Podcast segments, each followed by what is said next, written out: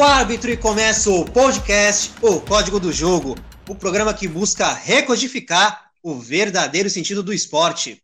O meu nome é Gustavo Neres, sou o apresentador deste programa e aqui na escalação do Código do Jogo nós temos a dupla de comentaristas Júlio Peixoto e Guilherme Salvático. Júlio, seja muito bem-vindo, meu querido. Fala, Gustavo. Como que você tá? Um abraço para você, um abraço pro, pro Salvático.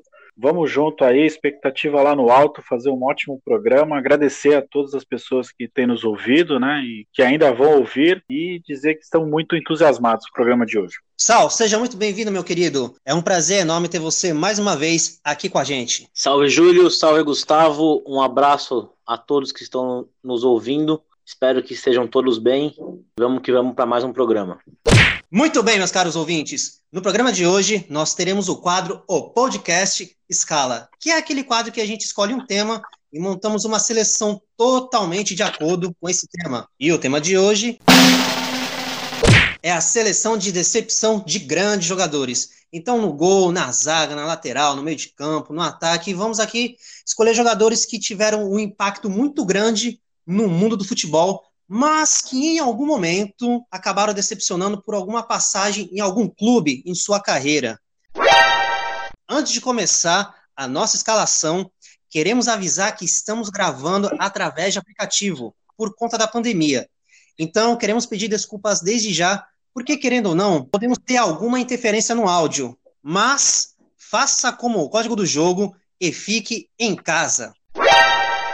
E na escalação de hoje, o Salvático, que é o coordenador técnico, vai montar a escalação e o Júlio, que montou a seleção, pensou caso a caso, vai aqui responder algumas perguntas em relação a esse time. Então, meu querido Sal, pode dar início a essa escalação que a gente vai olhar e não vai entender. E aí que nós vamos nos questionar o porquê que esses caras, em algum momento, deram tão errado. Manda ver, Sal. Bom, Gustavo, vamos lá. No gol, vamos escalar o goleiro Bravo, que foi pedido do Pepe Guardiola. É, o Bravo foi pro Manchester City na temporada 2016-2017.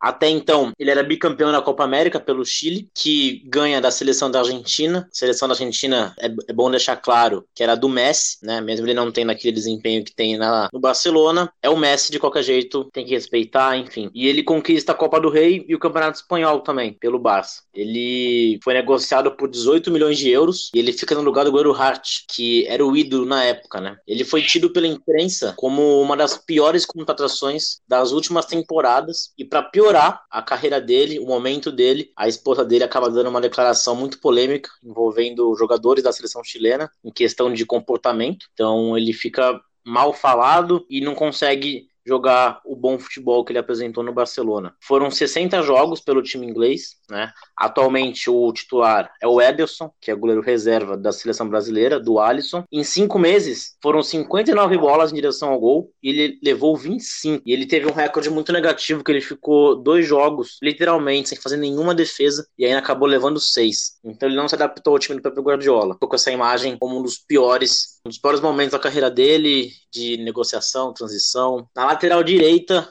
é, vamos colocar o lateral Maicon, lateral de seleção brasileira, teve muito sucesso na Inter.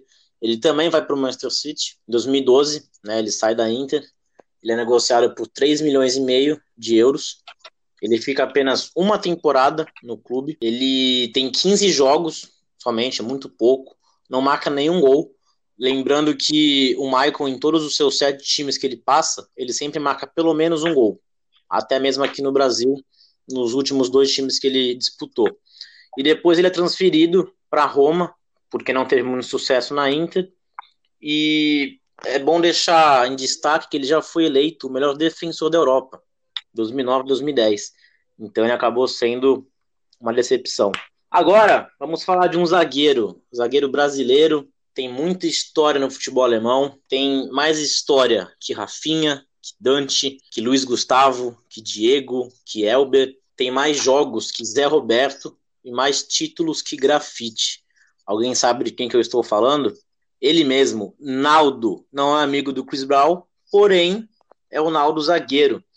Ele, como eu disse, tem mais jogos na Alemanha, ele acumula um total de 358 jogos disputados desbancando o Zé Roberto, né, que tem 336 partidas, 22 partidas de, de diferença, e ele foi um dos poucos brasileiros que fez história no futebol alemão sem ser pelo Bayern de Munique. Claro, se você é um grande jogador e está no Bayern de Munique, ainda mais nesses últimos anos, fica até fácil de fazer uma linda história. E ele chegou a ter atuações históricas em solo alemão, mas quando a gente fala da passagem dele pelo Mônaco, que é a grande decepção, a história foi bem diferente.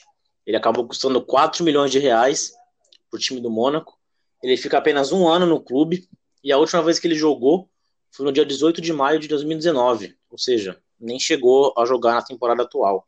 E na Alemanha ele é tido como ídolo, né? Pelos títulos, ele é muito idolatrado. Só que nessa passagem do Mônaco ele deixa a desejar bastante. O para completar a zaga agora, vamos colocar o Lúcio no São Paulo. Lúcio que é campeão do mundo com a seleção brasileira, tem uma história maravilhosa, é um grande zagueiro. Só que no São Paulo ele, ele marca apenas dois gols, ele não é muito de fazer gol, é um, uma, é um número pequeno. Ele tem simplesmente 32 jogos, ele fica uma temporada só, não rendeu tudo aquilo que o time esperava. Foi contratado por 9 milhões de reais. E o grande momento que marca a passagem do Lúcio no São Paulo é quando ele é expulso pela Libertadores nas oitavas de final contra o Atlético Mineiro, num jogo que o São Paulo estava ganhando, e ele, muito infeliz, muito infantil, é expulso e o São Paulo acaba sendo eliminado, enfim. E depois disso ele não teve uma, uma sequência muito boa, acabou não se firmando no São Paulo e foi embora. Mas ele fez muito sucesso na Europa e na seleção brasileira também. Para fechar essa linha defensiva, é Felipe Luiz no Chelsea. Ele foi negociado por 20 milhões, atua somente 26 jogos, também fica só uma temporada e ainda conseguiu ir para reserva um fato bem negativo para ele. Fez apenas um gol e o que mais chama a atenção é que antes dele ir para o Chelsea, ele é campeão espanhol com o Atlético de Madrid e vice da Champions League. Então, ele não valeu todo o dinheiro que foi negociado, nem o futebol que esperavam dele no clube. É, rapaz, temos aí uma linha defensiva sul-americana. Quatro brasileiros e um chileno. Mas, Júlio, me responde aí. O que faz um jogador ser tão bom em um clube e quando ele muda de equipe não consegue jogar nem metade do que pode, mesmo sendo jogadores como esses cinco aí, que são de alto nível? É, Gustavo, é, o principal que eu, que eu vejo é a, é a adaptação, né? O jogador está acostumado com, com o estilo de jogo e muitas vezes tem times que jogam um pouco em função dele, né? Por exemplo, às vezes o Lúcio era o zagueiro central, poderia até ficar um pouco de líbero, tal, um tanto quanto protegido. E no caso é, do Bravo, podemos dizer que realmente ele foi muito mal, porque geralmente os times do Guardiola, né? Eles, embora tivesse ali no começo do trabalho dele, são times que normalmente têm muita posse de bola, né? E, e o, o, os times adversários normalmente têm um pouco de certa dificuldade, né? De, de chegar perto do gol para poder chutar, né? Então, realmente, então das vezes que foi foi né, requerido o serviço dele, ele foi, foi mal ali, né? Mas eu acho que a adaptação, né, que o Felipe Luiz também, ele era um cara que, né, no Atlético de Madrid, o técnico lá é o Simeone, então os times dele sempre, né, pelo menos nesse tempo aí de Atlético de Madrid, sempre foram times, né, de meio retranqueiro, assim, né, aquele que estaciona o ônibus ali no meio campo, e na verdade é muito pontual, né, o Atlético de Madrid, né, toma um gol, vai, corre, consegue fazer uma jogada e faz, enfim, mas é aquele futebol ali de, de muita, muito pegado, né, muita muita, como é que eu posso dizer, muita doação do jogador ali e a parte defensiva muito forte. Então, acho que o Felipe Luiz, quando foi para o Chelsea, que foi um time que jogou mais para frente, acredito que ele também tenha sentido é, essa dificuldade e acabou perdendo a vaga de maneira não tão difícil para o Aspilicueta, né? Que acabou jogando melhor e acabou sendo dono da posição por lá. E o Lúcio também, já aí, já, aí para mim já entra uma outra questão. O Lúcio, quando chegou no São Paulo, né, já estava super rodado e com uma certa idade, né? E aqui o futebol brasileiro é, é correria, sabe? Acho que ele chegou assim, talvez pensando que fosse ser fácil para ele pela experiência dele, mas a verdade é que ele chegou aqui, né, aparentemente já numa idade avançada e não conseguiu dar conta de, de correr atrás, até o lance do que ele foi expulso, que o, o Salvático citou, É, ele perdeu o tempo da bola e acertou o Bernard, que naqueles dias estava com alegria nas pernas, né? E aí acabou sendo expulso e depois ele foi para o Palmeiras também, não conseguiu ir tão bem lá e na verdade acabou depois indo para o Gama e Brasiliense, então assim, ele já estava já num declínio, né? Tem essa, né? nesses casos aí que citamos, tem de tudo, né? Adaptação ao estilo de jogo até a idade. O Maicon também chegou, né?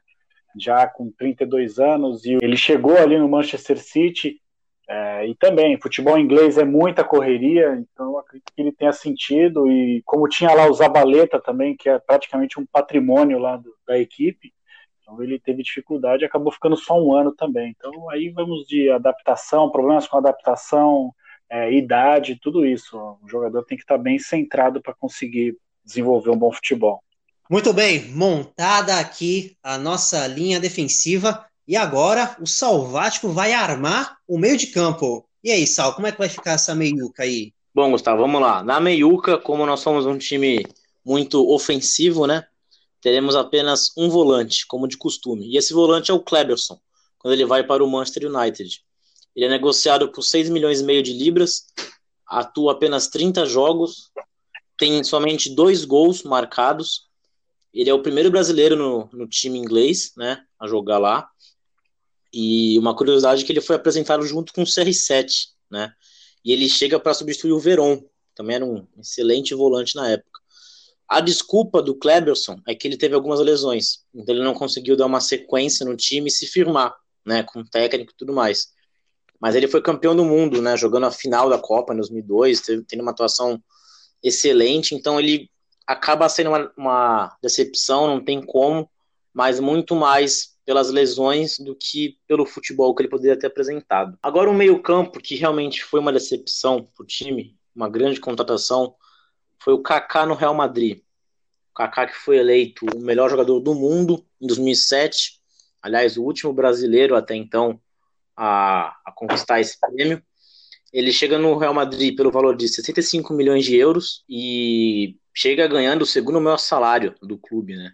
Ele acaba ficando quatro temporadas joga 120 jogos, faz 29 gols e tem 39 assistências.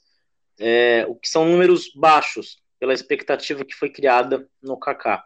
Ele também sofre algumas lesões que acabam atrapalhando seu desempenho, a sua sequência no time, mas faltou uma sequência para ele, uma sequência de oportunidade com o Mourinho. Acredito que eles não se davam muito bem, não tinham essa intimidade toda, e isso acabava dificultando para o Kaká mostrar o seu bom futebol, que já tinha provado isso tanto na seleção quanto no Milan. Agora, uma curiosidade que, na verdade, o meio-campo, né? Desculpa, que nem todo mundo sabe. Riquelme no Barcelona. O Riquelme que é ídolo no Boca, né? Essa hegemonia do Boca aqui na América é, é absurda. O argentino, ele. Tanto que ele é eleito o melhor das Américas em 2000. E ele foi vendido para o Barça por 26 milhões de dólares, um dinheiro muito alto. Então era uma expectativa muito grande, né? Ele foi para o time do Barcelona. E aí ele teve simplesmente 46 jogos e 6 gols. Foi uma passagem muito rápida, ele não foi muito bem recebido lá. Talvez o vestiário, o grupo não, não o acolheu como deveria ou como ele queria, na verdade, né? E para fechar nosso meio-campo aqui, é, Vamos de Rames Rodrigues no Real Madrid. Rames que teve o gol mais bonito da Copa de 2014 aqui no Brasil. Fez uma ótima Copa do Mundo pela seleção da Colômbia, o que também começou a despertar interesses de grandes clubes da Europa. Ele vai para o Real Madrid no valor de 80 milhões de euros. Ele fica quatro temporadas, joga 124 jogos e tem 37 gols. Ele chega como inegociável, na verdade, né? pelo futebol, o Rames Rodrigues, camisa 10, só que não demonstrou aquele futebol que todo mundo esperava, principalmente o Real Madrid. Então ele sai como uma grande decepção para o time merengue e até hoje não conseguiu se firmar, se for comparar, né, sempre comparando com o futebol da Copa 2014, que é o que colocou ele no cenário atual da Europa, dos grandes times. É, rapaz, realmente é um meio-campo aí de alto nível. Infelizmente, esses clubes que citamos aí, que o Sal citou, não pôde contar com a melhor versão desses jogadores. Então vamos aqui fazer uma simulação. Vamos aqui lembrando que aqui também é o programa das simulações. Então vamos lá, Júlio. Vamos imaginar o seguinte: o craque vive um ótimo momento e recebe uma proposta para mudar de time. Como jogador deve avaliar se ele deve permanecer ou mudar de clube? E de quebra, quero que você cite aí, Júlio, qual desses meio-campistas te deixou mais encantado? Qual desses no auge te deixou mais assim, tu parava para assistir? É, isso que você falou de o que o jogador deveria analisar para fazer uma transferência e tal, né? É, por exemplo, né, todos os citados são jogadores sul-americanos. Eu não estou querendo dizer que o pessoal aqui não, não pensa tanto no, no, futuro e nos prós e contras, mas o pessoal aqui, não sei também pela condição econômica, é muito tomado pela emoção, né? Muitas vezes você vê transferências aqui e tal que já tá de cara, fala, meu, esse cara não vai arrumar nada. Um, um bom jogador aqui que está se destacando e vai pro Shakhtar Donetsk lá na Ucrânia passar frio. Então você vê que ao longo do tempo, assim, essa análise não é feita. Geralmente o pessoal só se liga nos valores, né? E aí tem pressão por parte de empresários e dirigentes, né? Que quer dinheiro entrando no clube para poder saldar dívida. Pelo menos aqui na, na América do Sul, você vê muito, muito isso, né? O pessoal passando perrengue, então acho que acaba o próprio jogador, embora o Kaká, por exemplo, né, quando foi ali foi entre times da Europa e o James também, mas parece que não, né, não houve um tão, tão planejamento. Deveriam planejar, pensar, porque muitas vezes é, foi aquilo, como citamos o zagueiro, você está indo para um outro clube que joga num outro estilo de jogo, e às vezes o estilo de jogo não casa, às vezes o técnico que está lá não vai fazer aquilo que o cara fazia no, no, time que ele jogava, então tem que ser feita essa análise. Mas, infelizmente, é, o dinheiro fala muito alto, então me parece que na Europa é feito melhor essa, esse, a contratação. Ó, vamos atrás daquele cara porque tal, ele encaixa com o jogo, não é só o cara ser bom, ele encaixa com o jogo. Tanto é que muitas vezes tem jogadores que são contratados de maneira desconhecida e de repente estão brilhando, né? Podemos citar aí o Mohamed Salah, o Mané e o Van Dijk, né? Todos do Liverpool, inclusive, que chegaram ali totalmente desconhecidos e em pouco tempo estavam ali desenvolvendo, mas porque casavam com, com o futebol. E entre esses jogadores aí, o que, os que me encantavam, né? Eu vou querer citar dois, é o Kaká e o Riquelme, né? O Kleberson, ele antes de ir pro Manchester United, ele, ele fez bons jogos no Atlético Paranaense, foi campeão brasileiro, né, subiu da base e tal, mas é, foi muito bem na Copa, diga-se de passagem, jogou muito, né, na final quase fez gol, mas é, acho que foi demais essa transferência para ele para o Manchester. Né? né? E o James é, também poderia citar um caso daquele é, o time da Colômbia, né? Falando da seleção da Colômbia joga praticamente em função dele ali, do quadrado e tal, sabe? A bola passa muito por ele. Então, de repente, ele chega num Real Madrid não é mais tanto assim, né? Lá você tem uma, uma coletividade e tal, e talvez ele sinta falta de não ser uma referência no, no time, né? Então eu fico com Kaká e Riquelme, que encantou muito né? Não nos times que eles estão sendo citados, mas o Kaká no Milan ele foi fenomenal, era muito prazeroso assim, era um jogador muito rápido, muito veloz. Até acredito que de tanto ele se esforçar durante a carreira dele no Milan, ele acho que ele chegou no Real Madrid um pouco baqueado aí. Já diziam que na Copa de 2010 ele estava meio estourando, né, digamos assim. E o Riquelme também que jogou muito, né, no no Boca Júnior, assombrou aqui o futebol sul-americano no final dos anos 90, começo dos anos 2000, quando também, além de ter jogado muito e encantado, também foi uma grande decepção, e até poderíamos citar, e talvez ser tema de, de algum outro programa, né, que lá era o Vangal que estava lá, e o Vangal ele tinha problemas com jogadores sul-americanos, vai saber por quê, né, desse jeito dá até a impressão que ele não participou da, como é que o cara vai contratar um jogador e o cara chega lá e o técnico não quer o cara? Então, pode até entrar um caso desse. Foi o dirigente lá que decidiu e levaram o cara, porque o Vangal, é, embora não tenha é, sido responsável dessa contratação, mas teve problema e fez até o Giovani e o Rivaldo saírem de lá do, do Barcelona também. Com certeza, Júlio. Esse fato aí que o holandês não gostava de sul-americano realmente dá um podcast. Mas fica para a próxima. Vamos colocar aqui na nossa lista de pautas, sem dúvida alguma, Vamos abordar isso. Mas agora, o Salvático vai finalizar a seleção. E aí, Sal, quais são os dois atacantes de alto nível que, infelizmente, nos decepcionaram em algum momento? Bora lá, Gustavo. Bom, é uma dupla de atacantes, né? Vamos começar pelo Tchevchenko, quando ele tem a passagem pelo Chelsea. Tchevchenko que vem do Milan, né, num valor de 30 milhões de libras em 2006. Lembrando que ele foi bola de ouro, superando simplesmente Ronaldinho Gaúcho e Deco em 2004. Pelo Chelsea, ele, te, ele atuou durante três temporadas, jogou 77 jogos e fez 22 gols. Nessa passagem ainda, dessas três temporadas, ele ainda retorna para o Milan e acaba saindo sem custos para o Dinamo de Kiev em, 2000, em 2009. Ele acaba sofrendo muitas lesões, assim como outros jogadores que nós citamos também, mas a expectativa dele era muito alta. Assim como o Kaká, que já tinha sido o melhor do mundo, ele passa pela mesma situação, até antes do Kaká, na verdade, né? Então, com as lesões, ele acaba não se adaptando ao futebol inglês. E ele é tido como uma das piores contratações do Chelsea, pelo que ele jogou no Milan. Então, de todos aí, talvez uma das maiores, junto com o Riquelme, colocaria, em questão de decepção mesmo. Para fechar o time, Animal, Edmundo Animal, no Flamengo. Ele que fez, teve uma ótima campanha pelo Palmeiras, pelo Vasco, mas no Mengão não teve resultados é, semelhantes aos dos outros times. Um jogador que, extra-campo, teve muitos problemas, e não estou aqui para falar a vida pessoal dele, mas nos problemas que ele se envolvia, de briga, problemas internos e externos, refletia dentro de campo, como refletiu no Flamengo.